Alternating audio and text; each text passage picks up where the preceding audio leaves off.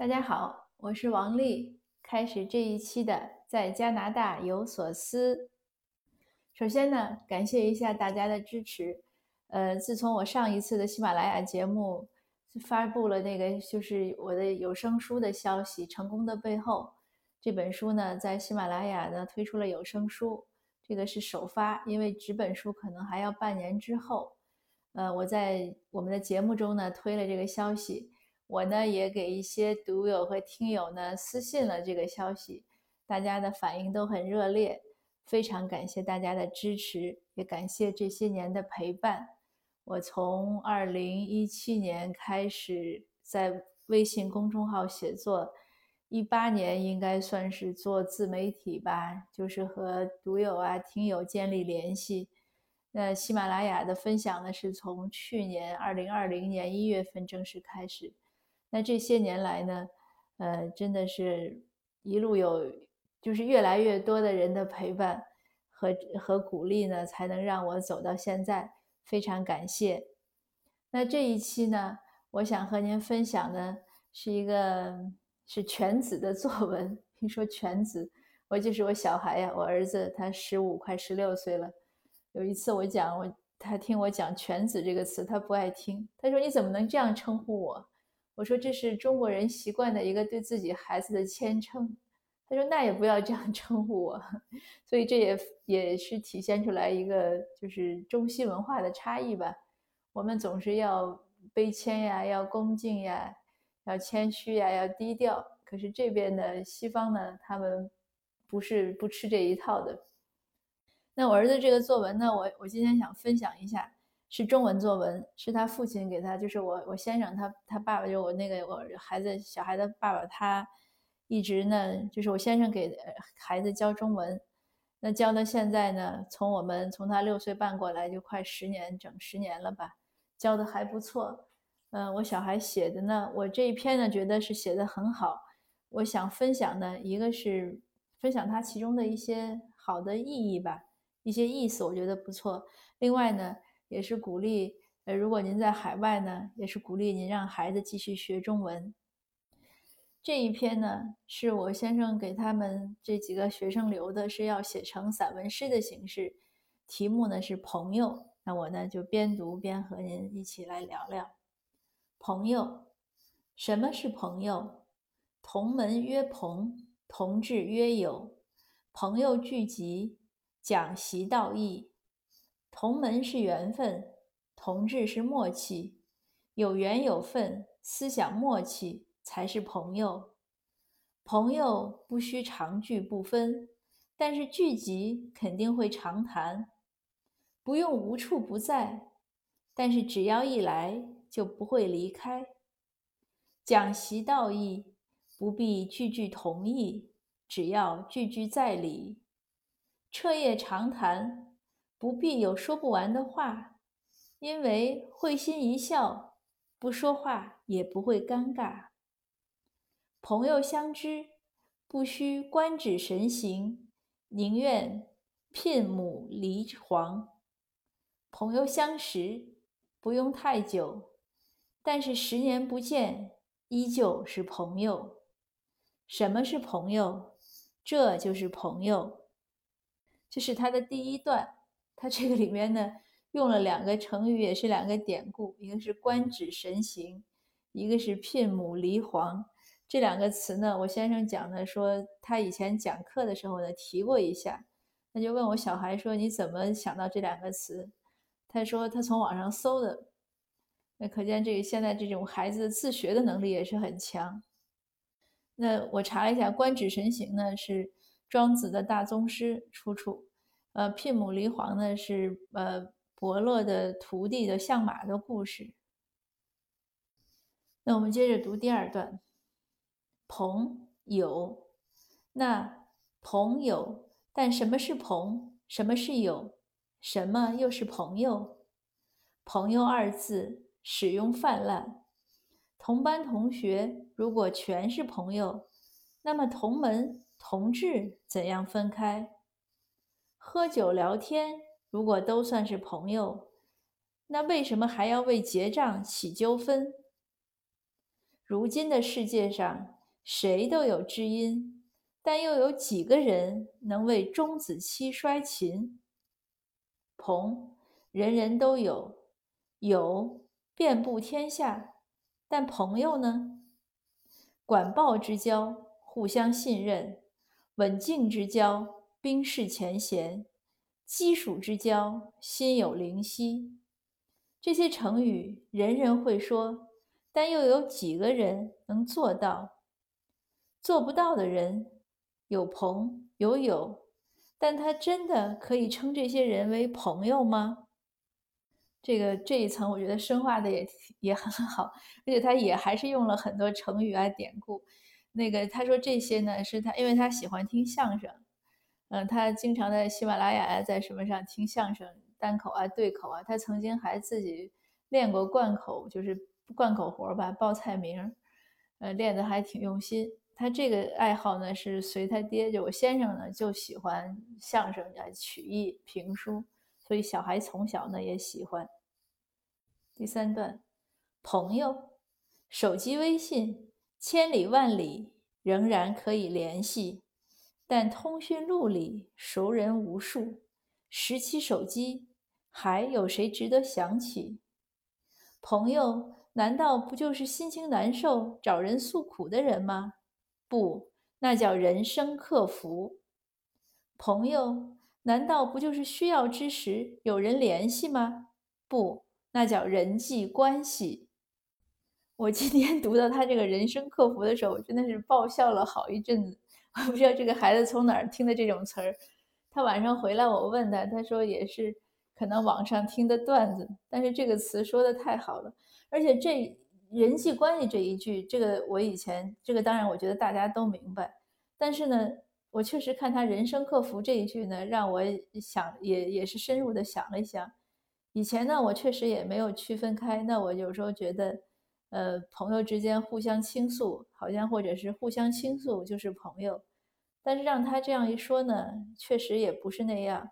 你倾诉的时候，你可以找心理疏导师，也甚至有很多心理热线，或者很多人愿意和陌生人去说，因为他重要的是说，而不见得是互相的回应呀，或者怎么样，所以蛮有意思。你像手机啊这些，就更是这样了。有有了智能手机，我们现在觉得天涯若比邻，但同时呢，也是比邻若天涯。我。见过，我也听过，不以前是听过，后来真的是见过，就是好像九零后的年轻人约会的时候，就是一人拿着一个手机在在玩儿，也有小朋友给我讲过，说他们约会就是各玩各的游戏。我说那你们干嘛还要约会呢？他说坐在一起玩啊，这样感到温暖。当然，可能也真的是有代沟，就是像我这样七零后，已经不能理解这种就是。约会的时候各自玩各自的游戏，或者对面就是拿手机聊天，呃，我已经是不是说理解不了，也可以理解，但是我是不会那么做的，嗯，但是呢，当然每个人都有自己的一些喜好。那说他第四段最后一段，朋友形影不离是朋，交谈甚欢是友，唯有眼前无人，心里惦记。多年不见仍不会忘记的人，才可以算作朋友。那他这最后这个定义，我觉得也蛮好。我读完了之后，我马上就梳理了一下我的我的记忆，看我有没有朋友，还是有的，所以还是蛮欣慰的。那这个当然是是呃，我先生呢给他们就是给我小孩留这个散文诗呢，他是。呃，因为一个是他们写到这个时候，他们前面记叙文呀、说明文呀、议论文啊都写过，读后感也什么都在写。呃，写散文诗呢，主要是为了让孩子写一写，通过写这样的诗呢，来能更好的来理解诗。这个这个应该不是他们第一篇了，可能是第二三篇。今天吃饭的时候，我听我先生问小孩说：“你这样写了之后，是不是觉得写了几篇是不是容易？”他说：“对。”他说他现在觉得。呃，写诗没有那么难了，而且，呃，对诗的理解也容易一些。这个理解诗不只是对中文，英文也是一样。他小的也不是小时候，前几年吧，前几年他参加过那个我们这边 UBC 大学有少年班的考试，他去考过。但是数学呢没问题，可是就是文学呢，他就是有问题。他说给了一段诗，他根本就是不知道写的是什么。他说那个单词我都认识，可是我完全不知道是什么意思。那这个就是可能一个理解的问题。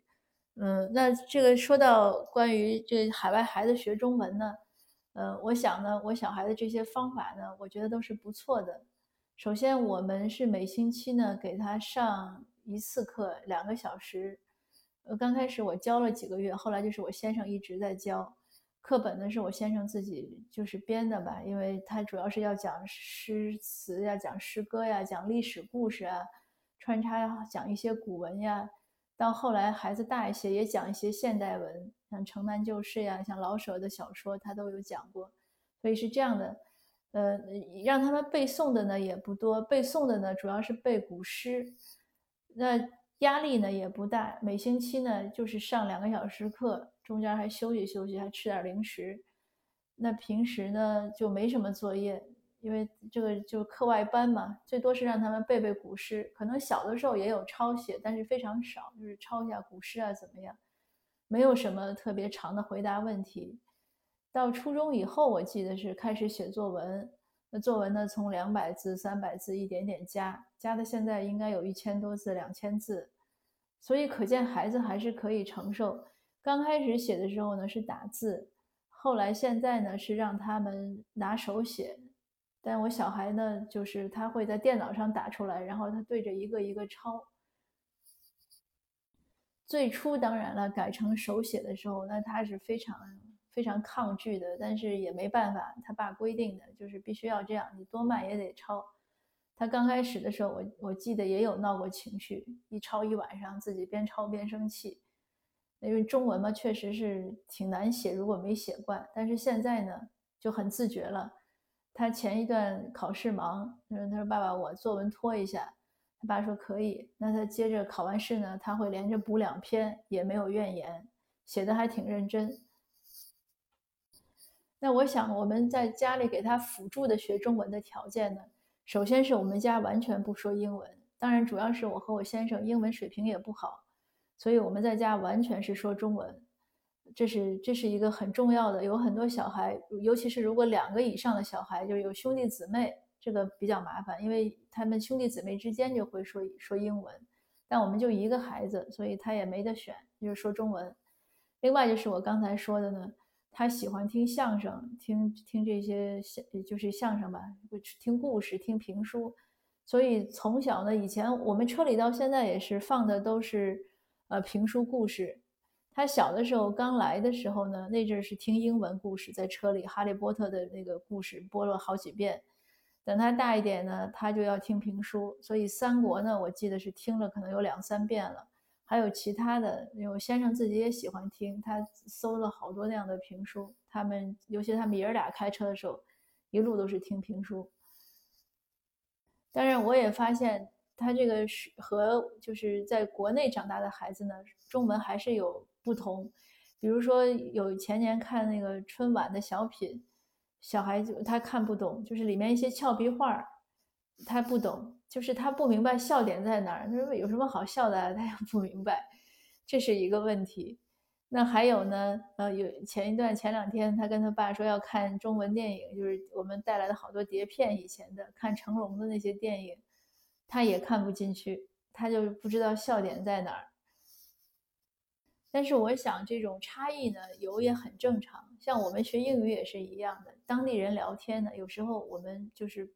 不知道他那个典故是什么，呃，那我当然我小孩到现在这个程度呢，我自己是很满意，因为他说中文呢还是很标准的，完全不是说像呃本地孩子说，他就是就是一听就是中国孩子，这个没问题。写呢能到这个程度，读呢也没有问题。